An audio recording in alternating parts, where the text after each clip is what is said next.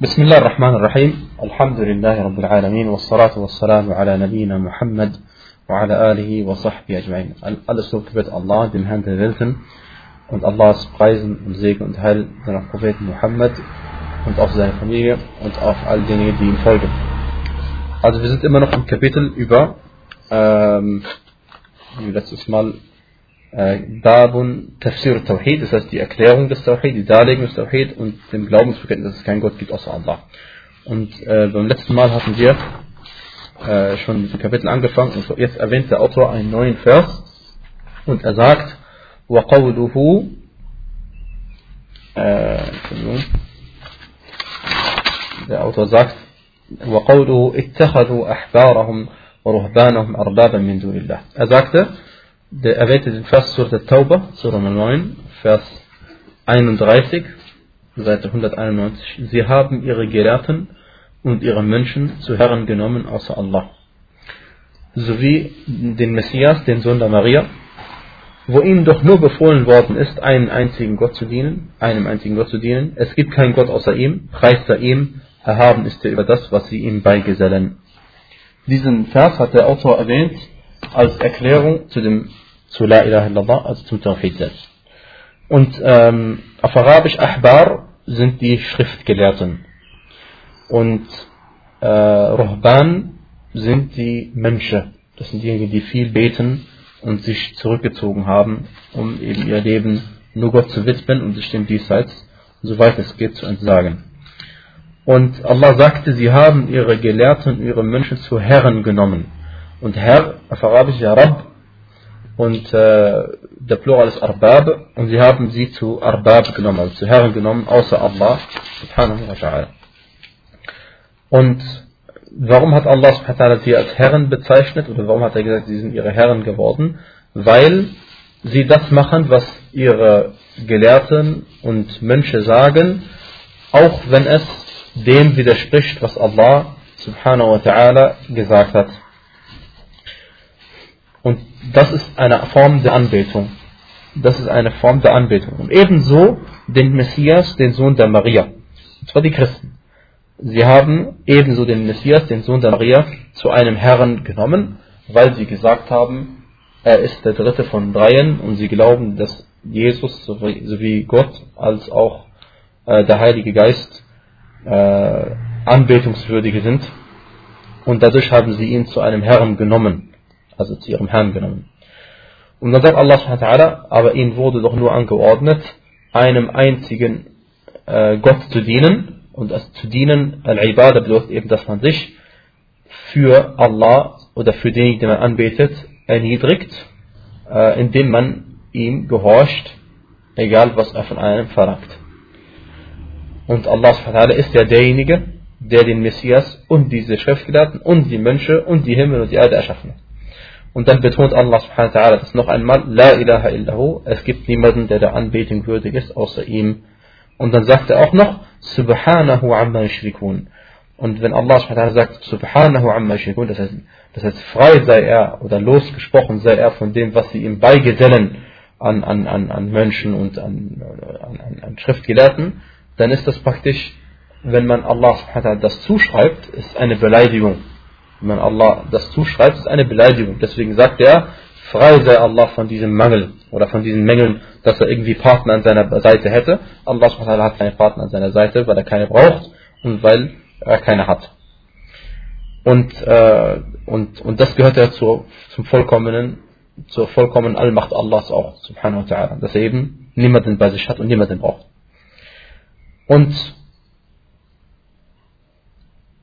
äh, das, dieser, dieses, dieses Kapitel ist insofern sehr wichtig, aber muss noch verdeutlicht werden.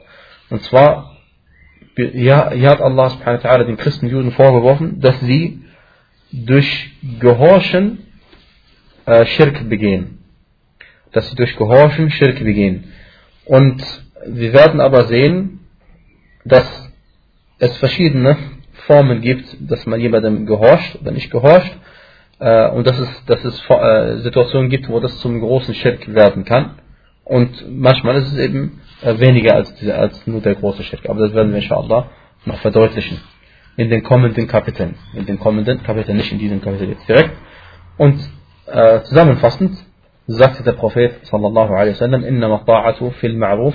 Das heißt, äh, sinngemäß, man darf nur gehorchen, wenn es nicht eine Sünde ist. Man darf nur gehorchen, wenn es keine Sünde ist. Und dieser Hadith ist bei Bukhari und bei Muslim.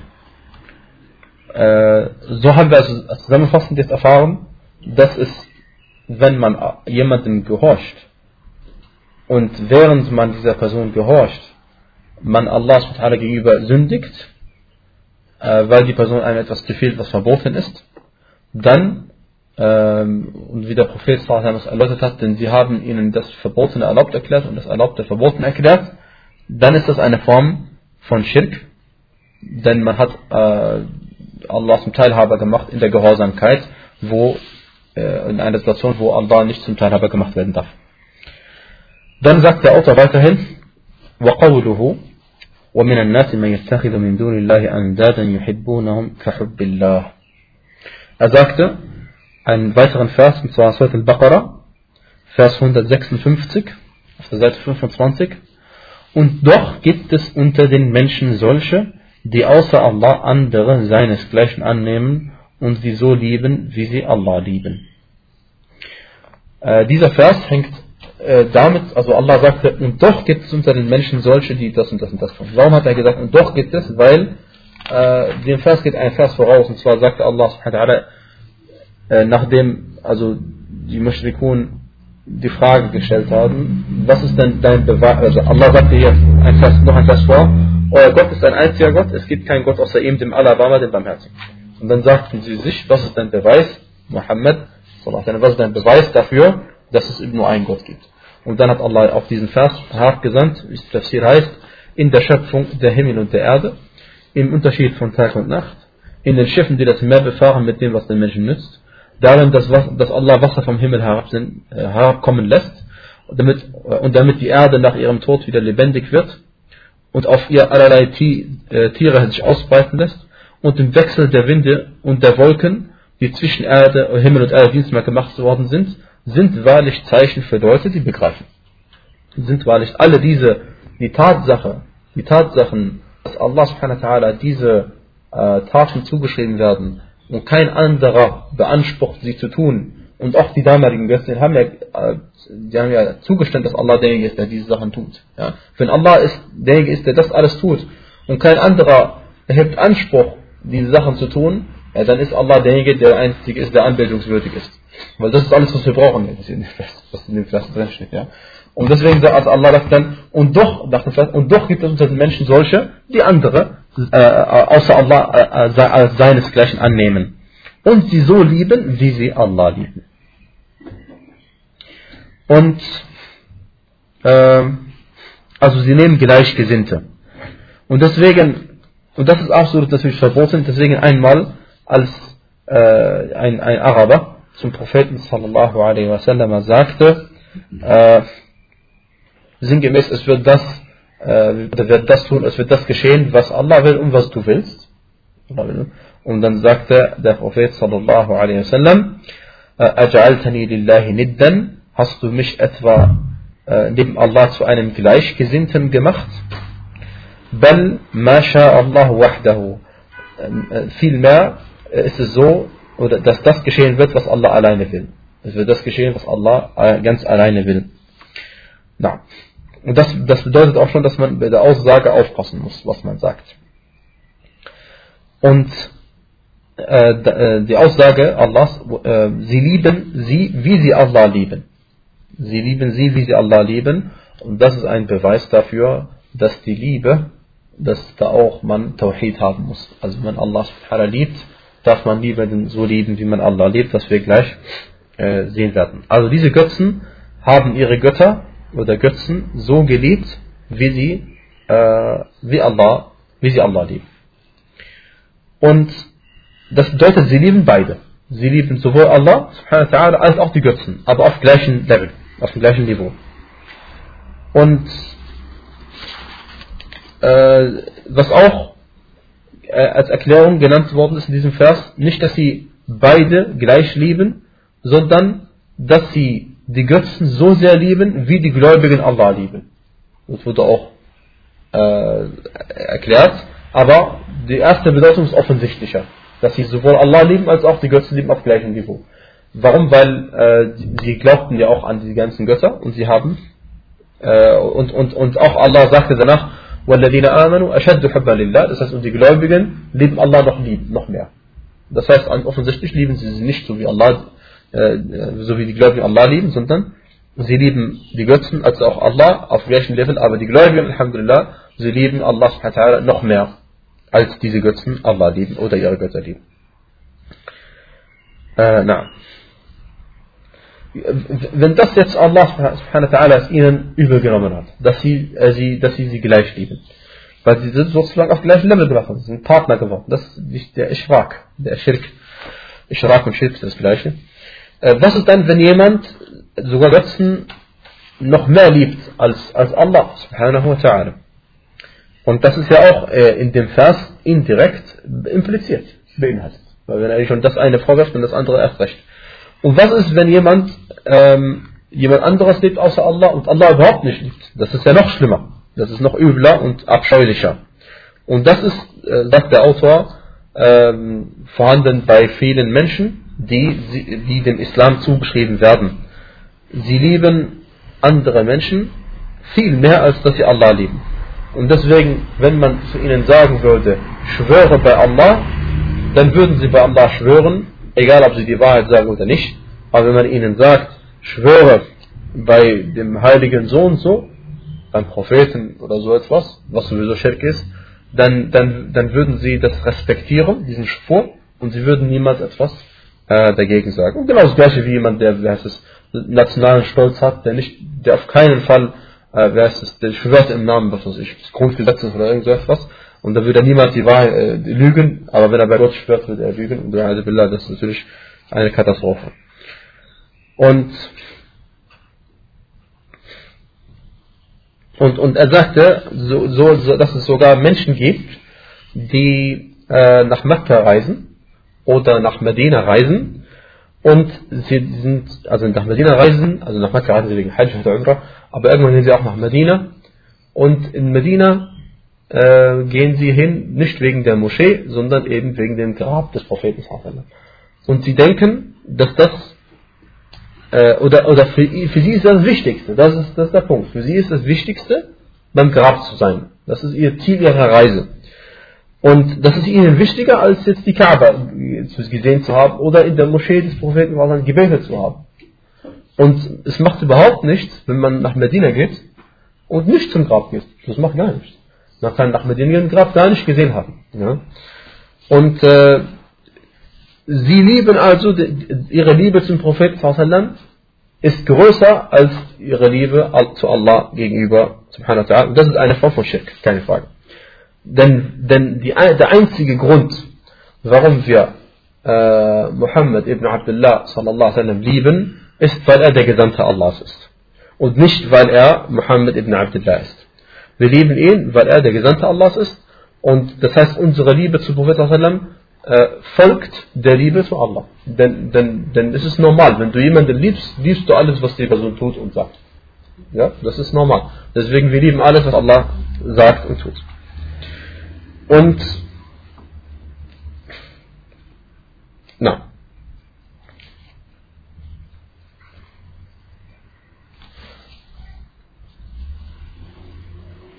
Und jetzt gibt es äh, auch Menschen, die nicht einen anderen Menschen lieben, so wie sie Allah lieben, sondern auch andere Sachen als Menschen lieben. Wie zum Beispiel, was wir im Hadith schon erwähnt hatten, manche Leute lieben, lieben äh, das Geld. Ja? Sie lieben das Geld mehr, als dass sie Allah subhanahu wa ta'ala lieben. Und ein, ein Zeichen dafür ist zum Beispiel, wenn man äh, sein Zakat nicht bezahlen will. Ja? Man möchte sein Geld behalten und obwohl Allah subhanahu wa ta'ala dir das Geld quasi geliehen hat und du willst es nicht hergeben, das heißt, du liebst es mehr als der Befehl Allahs, als Allah, dass er das, äh, als, als, als Allah selbst, subhanahu wa ta'ala. Und das ist äh, auch eine Form, eine, eine, des Schirk, ja, wenn man jemand anderes auf Kosten von Allahs Liebe liebt. Und deswegen ähm, wenn man sich selbst einmal überprüft, äh, sollte man darauf achten, sollte man darauf achten, äh, zieht man irgendetwas den Befehl Allahs vor. Zieht man irgendetwas den Befehl Allahs vor. Und wir wissen ja, dass wir in diesem Leben leben und dass dieses Leben, äh, dass es irgendwann zu Ende ist, wissen wir. Wir wissen nur nicht, wann es zu Ende ist, aber wir wissen, dass es zu Ende ist. Aber es kann auch sehr schnell zu Ende sein. Und wenn man das weiß, dann sollte man eben äh, mal wenigstens darüber nachgedacht haben, wie wird es sein, wenn man irgendwann mal dann gestorben ist. Und äh, das geht am besten, indem man darüber nachdenkt, was man an Taten bisher äh, verrichtet hat. Und am Tag der Auferstehung, stell dir vor, du hast die Taten und die werden jetzt gewogen und du willst jetzt mit diesen Taten ins Paradies kommen. Aber du weißt natürlich, du hast auch Sünde gemacht. Du weißt auch, du hast Sünde gemacht. Das heißt, was, was einen dazu bringt, dass diese Überlegungen bringen einen dazu, dass man sich erstmal bewusst macht, dass die Taten, die man gemacht hat, sehr wenig sind. Und zweitens, dass, dass die Sünden viele sind und dass man wenigstens Allah subhanahu wa um Vergebung bittet. Äh, genauso, dass man darüber nachdenkt, äh, zum Beispiel, die, die Tage vergehen ja und die Wochen vergehen ja. Viele Leute verschwenden ihre Zeit also sie, sie verschwenden, die, die investieren ihre Zeit nicht in sinnvolle Sachen. Und äh, wir wissen, dass wenn wir eine Tat begehen, also es kann sein, dass man dadurch Allah näher kommt, oder es kann sein, dass man von Allah davon, äh, von ihm weit wegkommt durch, die, durch eine bestimmte Tat. Und äh, dass man auch überprüft, wenn man eine Handlung begeht, was, was ist der Sinn dieser Handlung? Was ist der Sinn dieser Handlung?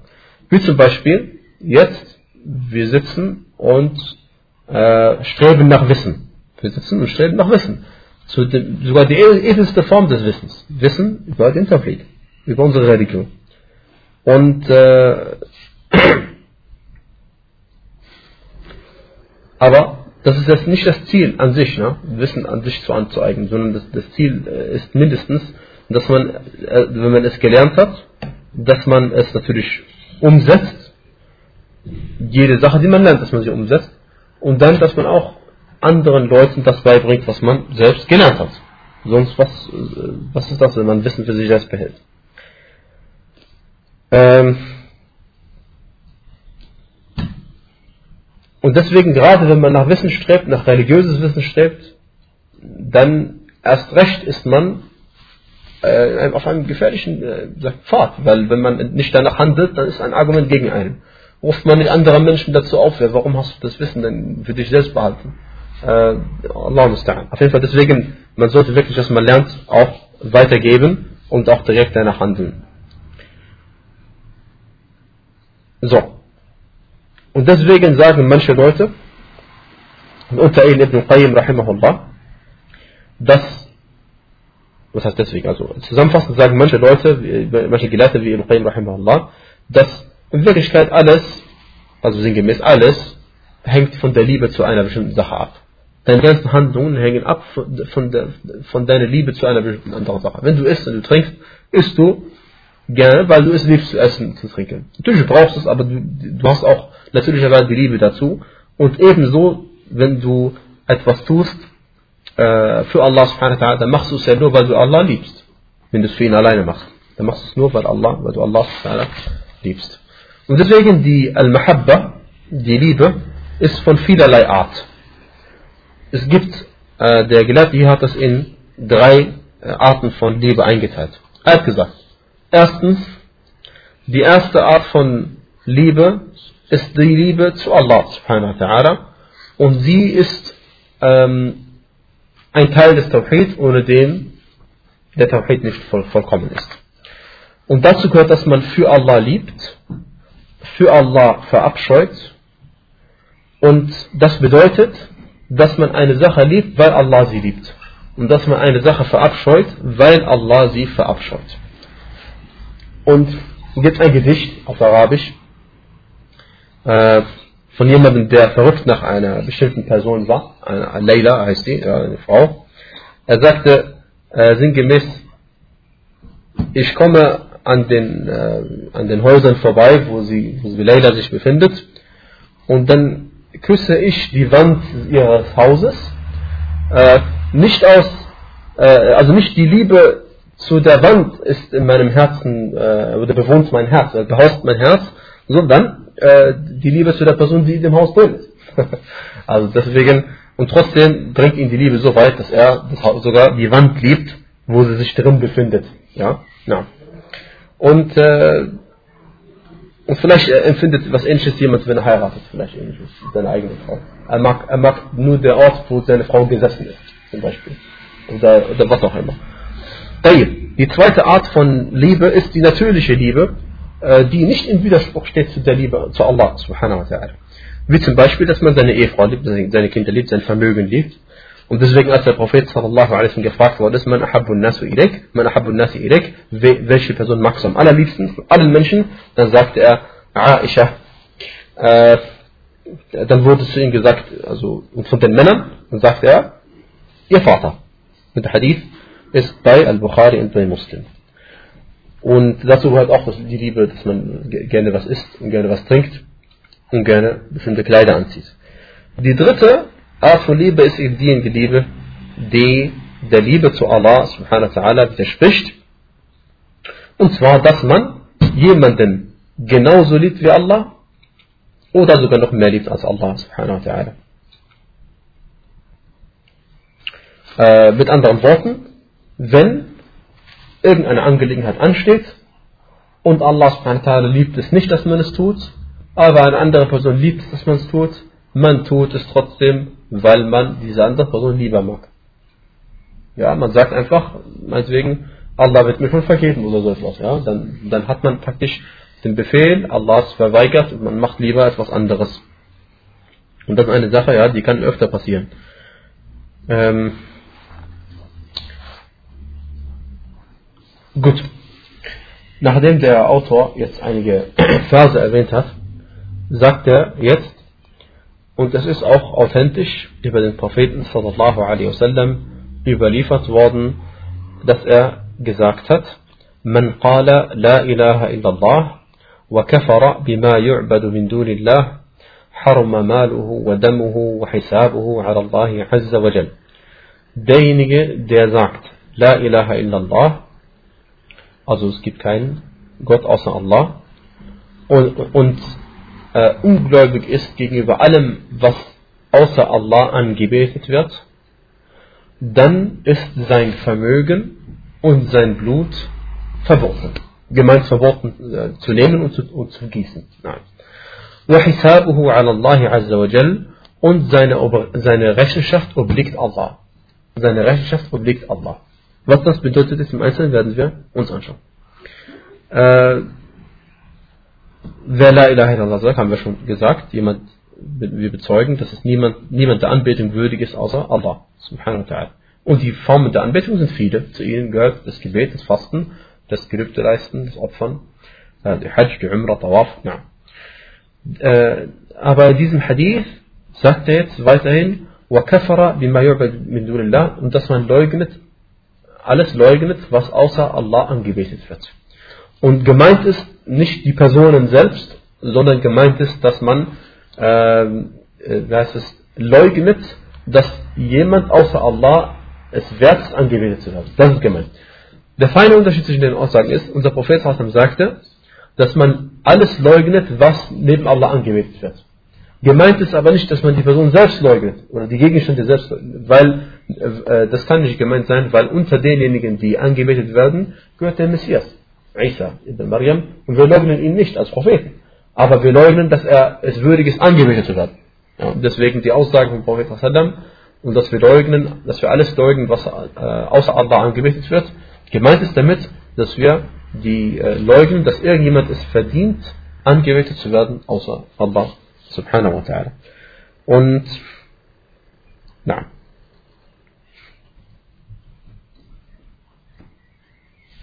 Äh, dann, äh, und diese Aussage des Propheten sallallahu alaihi wasallam, äh, wer sagt, La ilaha illallah, und ungläubig ist gegenüber allem außer Allah, äh, allem dem angebetet, allem dem angebetet, alles was angebetet wird, auf dem Allah subhanahu wa ta'ala, diese Aussage ist sehr wichtig, äh, weil sie beweist, dass eben La ilaha illallah alleine nicht ausreicht. Äh, zu sagen natürlich. Aus, reicht nicht aus, das zu sagen, sondern äh, man muss auch also verabscheuen und nicht damit einverstanden sein, dass irgendetwas anderes angebetet wird. Und auch nicht, nicht zustimmen. Auch nicht zustimmen. Also gemeint ist zum Beispiel, wer sagt, wer zum Beispiel sagt, die Juden und die Christen befinden sich heutzutage auf einer Religion, die authentisch ist oder, oder die, wahr ist, das ist die Person, die sowas sagt, ist kein Muslim.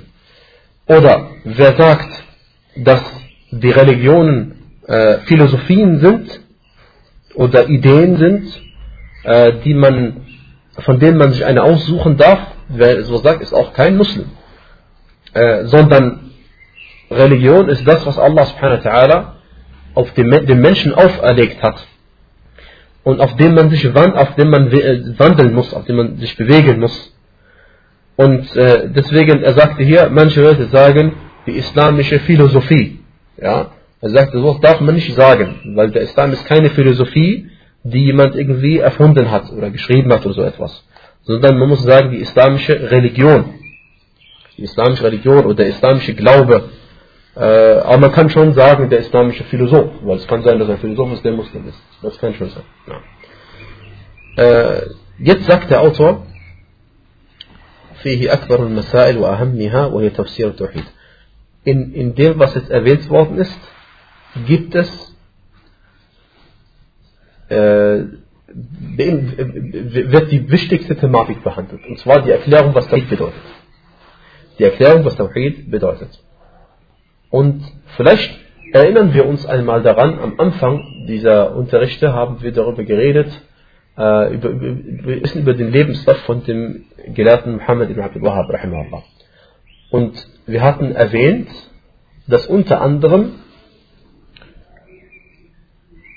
er mit Leuten zu tun hatte, die La ilaha illallah gesagt haben, aber eben ihre Handlungen dem widersprochen hatten, was er ihnen, was er, was, was, was, was sie getan haben. Äh, Entschuldigung, was sie gesagt haben. Was sie gemacht haben, hat teilweise dem widersprochen, was sie gesagt haben.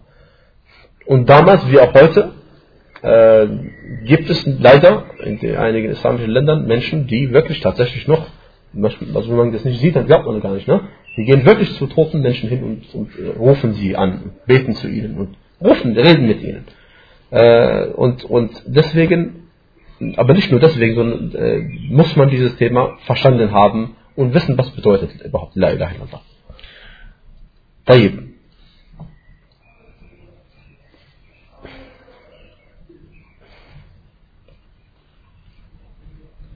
Ähm, in diesem Kapitel haben wir nicht nur gelernt, was Tawhid bedeutet, sondern auch, was das Glaubensbekenntnis bedeutet. Shahada. Und zwar das, das Bezeugnis, dass es keinen Gott gibt außer Allah. Und das Bezeugnis oder das Bezeugen oder ein Glaubensbekenntnis, wenn man sagt, ich bezeuge, dass es keinen Gott gibt außer Allah, dann, was sagt man eigentlich dadurch? Man teilt mit, äh, was man an Gewissheit im Herzen empfindet. Man teilt mit eine Sache, über die man vollkommen überzeugt ist oder von der man vollkommen überzeugt ist, über die man keine Zweifel hat. Denn man bezeugt es. Man bezeugt es, als hätte man es mit eigenen Augen gesehen. Und äh, deswegen sagen wir nämlich Ashhadu an la ilaha illallah, weil wir daran überhaupt keine Zweifel haben und wir mitteilen den Menschen, was in unserem Herzen ist. Und das, was äh, uns jetzt erklärt hat in diesen Versen, oder das, was uns erklärt hat, was der Tawhid bedeutet und was auch die Shahada bedeutet, zu dem gehört der Vers, den wir in Surat al-Isra kennengelernt haben. Und zwar, wo Allah subhanahu wa ta'ala sagte, äh, dass diejenigen Menschen, die Götzen anbeten oder falsche Götter anbeten, in Wirklichkeit diese falschen Götter selbst suchen ein Mittel zu Allah subhanahu wa ta'ala. Also sie selbst suchen einen Weg zu Allah subhanahu wa ta'ala. Wie kann es dann sein, dass ihr sie anbetet? Das ist die gemeinte Vers. Wie kann es sein, dass ihr jemanden anbetet, der selbst Allah braucht oder einen Weg zu Allah sucht, versucht einzuschlagen? Und das bedeutet, das ist ein Beweis, dass das Bittgebet an sich, Ad-Dua an sich, äh, ein Gottesdienst ist. Ein Gottesdienst ist. Und das ist eben nicht einfach bedeutet, ich rufe jemanden an oder rede mit ihm. Das ist, das ist an sich ein Gottesdienst, dass man jemanden um etwas bittet. Ja, dass man jemanden bittet, äh, weil man glaubt, äh, also, und, und, und welche Formen von Anrufen es gibt, welche Form von Dua es gibt, welche erlaubt und verboten, werden wir jetzt gleich sehen. Denn nicht jede Form von Dua ist verboten. Nicht jede Form von Dua ist verboten. Weil normalerweise wir verstehen unter Dua äh, das Bittgebet. Ja? Natürlich, wenn man das so sagt, Bittgebet, darf man nur für Allah machen. Klar. Aber auf Arabisch Dua bedeutet jemanden rufen. Ja? Und deswegen, jemanden zu rufen, äh, das ist von, von äh, äh, von verschiedener Art. Und zwar, du kannst nämlich jemanden rufen, äh, von ihm etwas bitten, so ein Bittgebet, Dua ist ein Bittgebet, ja. Du kannst von jemandem etwas erbitten, der ein Geschöpf ist, aber du kannst von ihm etwas bitten, was er tun kann. Du darfst jemanden bitten, dass er dir ein Glas Wasser bringt zum Beispiel. Oder dass er dir dein Fenster putzt. Das darfst du, weil das sind Sachen, die bekannt sind und man weiß, dass ein Mensch das tun kann und zweifellos ist überhaupt kein Problem. Und der Prophet sagt, äh, und wenn er dich ruft, äh, gemeint ist Wallah einem, derjenige, der dich, dein Bruder, wenn dein Bruder dich ruft, dann äh, leiste ihm Folge, also dann komm, zu ihm, wenn er dich gerufen hat. Und das ist eine, äh, oder wenn er dich um Hilfe bittet, dann kommt zu ihm. Das heißt, man darf einen Menschen äh, um Hilfe bitten.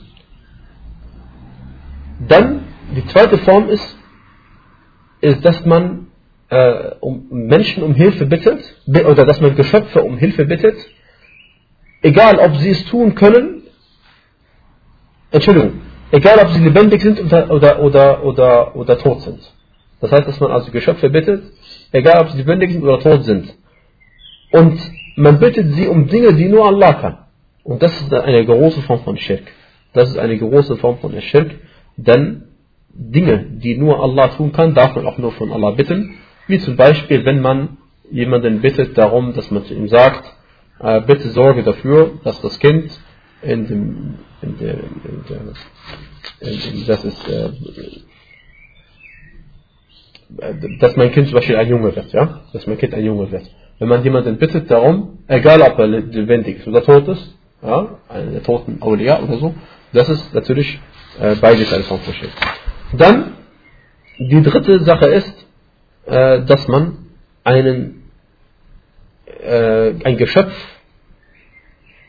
bittet, um eine Sache bittet, der schon gestorben ist. Und der natürlich nicht antworten kann. Auf die Art und Weise, wie man das eben wünscht. Kann er nicht. Und wenn man, wenn man glaubt, dass diese Person irgendwie etwas bewirken kann in diesem Universum, dann ist es auch eine Form von Ashirk. Weil, weil, weil die Person kann das nicht und man verlangt es von ihm, obwohl er es nicht kann. Und er ist schon gestorben und äh, das ist eine, wie zum Beispiel manche Leute glauben, dass, äh, dass bestimmte Menschen die Wolken bewegen, ja, die gestorben sind. Hey, dann sagte der Autor weiterhin, ebenso hat der Vers aus Surat Bara'a, äh, das Surat Bara'a ist Surat At-Tauba, Bara'a heißt die Lossprechung, At-Tauba ist natürlich die, das ist die Reue oder die Umkehr. Äh, und er sagte, und zu den Versen oder zu dem, was die Shahada und der Tawhid verdeutlicht hat, gehört der Vers aus Surat At-Tauba, den wir vorhin gesehen haben. Und zwar, äh, darin ist dargelegt, sagt er, darin ist dargelegt, dass das Volk der Schrift ihre Schriftgelehrten und ihre Mönche zu Herren genommen haben, neben Allah subhanahu wa ta'ala. Und welche Form von Schirk ist das? In welchem Tawhid? Und zwar Tawhid al-Rububiyya. Ähm, al-Rububiyya. Denn zu dem Tawhid al-Rububiyya gehört, dass Allah subhanahu wa ta'ala derjenige ist, der erklärt, was halal ist und was haram ist. Und wenn jemand anderes äh, etwas erklärt, was haram ist, halal oder umgekehrt, dann hat er äh, sich auf die Stufe Allahs gestellt und äh, spielt sozusagen Gott. Und das ist äh, eine Form von großen Schirk, zweifellos. Und Allah hat an einer mehr als einer Stelle im Koran gesagt, dass er derjenige ist, der bestimmt, der die Gesetze macht. Denn er sagte, und ihn, oder er macht die Gesetze, und ihr kehrt zu ihm zurück. Oder zu ihm werdet ihr zurückkehren. Und wie ich gesagt habe, das Gehorchen, dass man einem Geschöpf gehorcht, wie in diesem Vers wurde den Juden Christen vorgeworfen, dass sie ihren Gelehrten gehorcht haben äh, und sie zu Herren genommen haben. Aber das Gehorchen von einem Geschöpf, dass man einem anderen Geschöpf gehorcht, ist von verschiedener Art. Manches davon ist großer Schirk, manches davon ist kleiner Schirk und manches davon, äh, wie heißt es, ist erlaubt. Ja, manches davon ist erlaubt. Aber das werden wir inshallah noch anschauen. Weiterhin zu dem, was der Tawhid erklärt hat, gehört die Aussage von Al-Khalil, äh, äh, Ibrahim a.s., als er zu den Ungläubigen seines Volkes sagte, ich spreche mich total los oder vollkommen los von dem, was ihr anbetet, außer demjenigen, der mich erschaffen hat. Und wir hatten deutlich gesagt, dass dieser Vers bedeutet, offensichtlich, dass diese, sein Volk sowohl Allah angebetet hatte als auch andere, weil er sagte, ich spreche mich von dem los, was ihr anbetet, außer demjenigen, also ich spreche mich von demjenigen, der, der mich erschaffen hat, nicht los. Und der gehört zu denjenigen, den ihr auch anbetet. Ja. Und, und das bedeutet, dass, äh, das haben wir mehr als einmal gesagt, beim Tawhid gibt es zwei Teile. Der eine Teil, der spricht etwas zu und der andere Teil spricht etwas ab. Erst spricht man etwas ab, man spricht allem ab, anbetungswürdig zu sein und dann spricht man diese Anbetungswürdigkeit nur Allah subhanahu wa ta'ala zu. Dann hat Ibrahim wassalam, äh, sagt Allah über ihn, وجعلها كلمة باقية في عقبه لعلهم يرجعون Er machte es zu einem bleibenden Wort unter seinen Nachkommen, auf das sie umkehren mögen. Er machte es zu einem bleibenden Wort unter seinen Nachkommen, auf das sie umkehren mögen. Was hat er zu einem bleibenden Wort gemacht?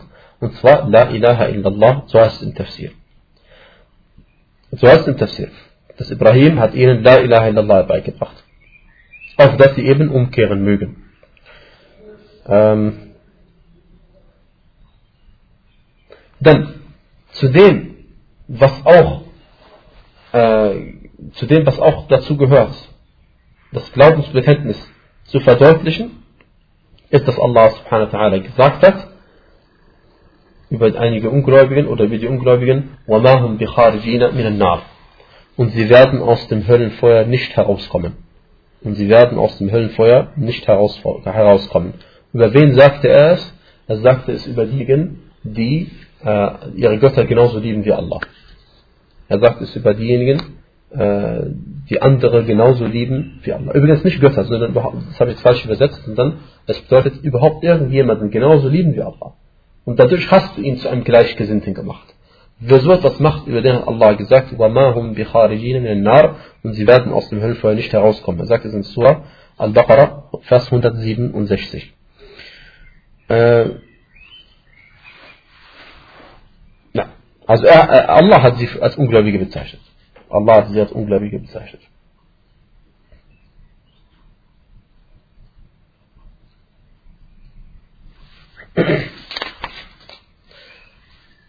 Dann sagt der Autor weiterhin, wie ist es dann, wenn jemand seinen gleich, diesen Gleichgesinnten, den er Allah gleichgesinnt hat, oder gleichgestellt hat, sogar noch mehr liebt als Allah subhanahu wa ta'ala. Und wie ist es mit jemandem, der nur die anderen liebt und Allah subhanahu wa ta'ala überhaupt nicht. Ja, das sagt der Autor, aber das hatten wir schon erklärt gehabt. Aber er sagt das auch im Originaltext selbst noch einmal. Dann sagt er, und was auch dazu führt oder auch dazu beiträgt, dass wir den Tawhid besser verstehen, ist die letzte Aussage des Propheten sallallahu alaihi wasallam. Wer sagt, dass es keinen Gott gibt außer Allah und allen gegenüber ungläubig ist, was neben Allah angebetet wird, äh, dessen Vermögen und dessen Blut sind verboten. Und seine Rechenschaft obliegt Allah subhanahu wa ta'ala. Und da waren wir noch nicht ganz fertig mit diesem Vers, äh, mit, diesem, mit dieser Eier. Und deswegen, wenn jemand also sagt, äh, damit einverstanden ist, da, was zum Beispiel Christen oder Juden machen, und sagt, damit zufrieden ist, was sie tun, äh, und sagt, das ist ihre Entscheidung und ich finde das in Ordnung, dass sie das tun. Sie dürfen das auch weitermachen und so. Also äh, gemeint ist, dass er damit zufrieden ist mit dem, was sie tun und das nicht verabscheut, ihre Anbetung gegenüber Isa oder, oder anderen. Das ist, der so etwas macht, ist Kafir. Wer so etwas glaubt, ist Kafir. Und das Eine Sache, die leider nicht unverbreitet ist unter den Menschen. Eine Sache, die leider unter den einigen Muslimen nicht unverbreitet ist.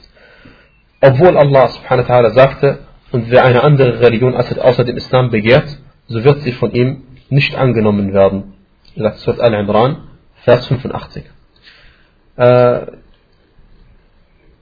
und was dazu geführt hat, dass manche Menschen so etwas sagen, ist, dass sie zusammen sind mit Juden und Christen und äh, mit ihnen zusammenleben und ihnen näher kommen wollen.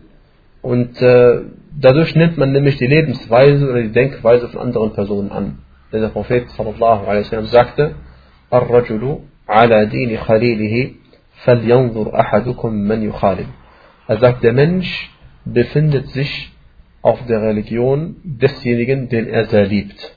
Deswegen soll ein jener von euch aufpassen, wen er zum innigen Freunde nimmt. Und deswegen sagte auch Allah subhanahu wa ta'ala im Koran, in Surat Al-Qalam, وَدُّوا لَوْ تُدْهِنُوا فَيُدْهِنُونَ Sie möchten gerne, dass du nachgibst, damit auch sie nachgeben können. Sie möchten gerne, dass du nachgibst, damit auch sie nachgeben können. Also er soll ein bisschen in seiner Religion nachgeben, damit sie auch ein bisschen entgegenkommen. Denn sie haben ihre, sie sind so vom Islam schon weg. Also sie denken, sie sind der richtigen Religion, aber sie sind so schon weg. Also dann werden sie ihnen äh, entgegenkommen. Und das, das ist ja der Punkt. Sie werden nicht zufrieden sein, bis man nicht ihre Religion annimmt. So hat Allah es gesagt, subhanahu wa ta'ala. Äh, deswegen, Achtung. Im Originaltext heißt es doch folgendes. Und dann sind wir fertig, inshallah, mit dem Kapitel.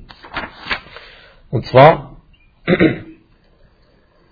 dieser Hadith, gerade eben, wer sagt, dass es keinen Gott gibt als Allah und ungläubig allem gegenüber ist, das angebetet wird, außer Allah, dessen Vermögen und dessen Blut ist verboten, haram. Also man darf sein Vermögen nicht nehmen und man darf sein Blut nicht gießen, vergießen. Und seine Rechenschaft obliegt Allah. In diesem Hadith ist eine äh, äh, große Darlegung oder eine der besten Darlegungen für die Bedeutung von La ilaha illallah. Weil eben alleine die Aussage, alleine die Aussage nicht ausreicht, dass das eigene Blut und das eigene Vermögen geschützt wird. Und auch reicht nicht aus, dass man es weiß, was es bedeutet. Und es reicht auch nicht aus, dass man einverstanden ist mit dem, was diese Worte beinhaltet. Und, und es reicht auch nicht aus, dass man nur Allah alleine anbetet und ihn nichts beigesellt. Und es führt auch nicht dazu, wenn man das alles macht, dass das eigene Vermögen und das eigene Blut äh, äh, haram ist, bis man nicht Folgendes tut und dass man eben ungläubig ist gegen allem, gegen allem gegenüber, was angewendet wird, außer Allah. Er sagte auch jetzt, und das sind die, die schwerwiegendsten Worte, wer daran zweifelt oder wer äh, sich nicht sicher ist, also Entschuldigung, äh, Tawaqqaf bedeutet, dass man eben sagt, also ich weiß nicht genau, was bedeutet, ich, ich sage lieber nichts. Das, das ist eine, eine das ist schwerwiegendste Aussage hier. Wer daran zweifelt, dass das wahr ist, oder sagt, also ich würde aufpassen, sagt sowas über nicht, vielleicht ist es falsch oder sowas, wer so etwas sagt, der ist kein Muslim. Und, äh, oder hat anders gesagt, dessen Vermögen, dessen Blut sind nicht haram. Dessen Vermögen, dessen Blut sind nicht haram. Denn das ist, das ist, die, das, ist das Gewaltigste. Weil der Prophet sallallahu wasallam hat in diesem Hadith als eine Voraussetzung gemacht. Wie kannst du daran zweifeln, wenn Allah selbst gesagt hat, dass äh, wer eine andere Religion begehrt außer dem Islam, so wird sie von ihm nicht angenommen werden. Und er wird im Jenseits zu den Verlierern gehören. Eine deutlichere Aussage kann man nicht noch bekommen. Und deswegen, äh, das ist ein klarer Beweis dafür, dass es Dinge gibt in der Religion, die man wissen muss. Man kann nicht sagen, man es musste, man weiß bestimmte Sachen nicht. Das geht nicht. Ja. Es ist un, äh, unmöglich. Unmöglich. Dass man auf der einen Seite glaubt, dass der Islam wahr ist und der Islam lehrt dir, wer ins Paradies geht und der Prophet sagte, es wird nur eine muslimische Seele ins Paradies kommen und auf der anderen Seite sagst du irgendwie, äh, vielleicht sind sie doch auf der Wahrheit oder so etwas. Das ist ein Widerspruch an sich. Du hast Wirklichkeit nicht an das geglaubt, was Allah gesagt hat.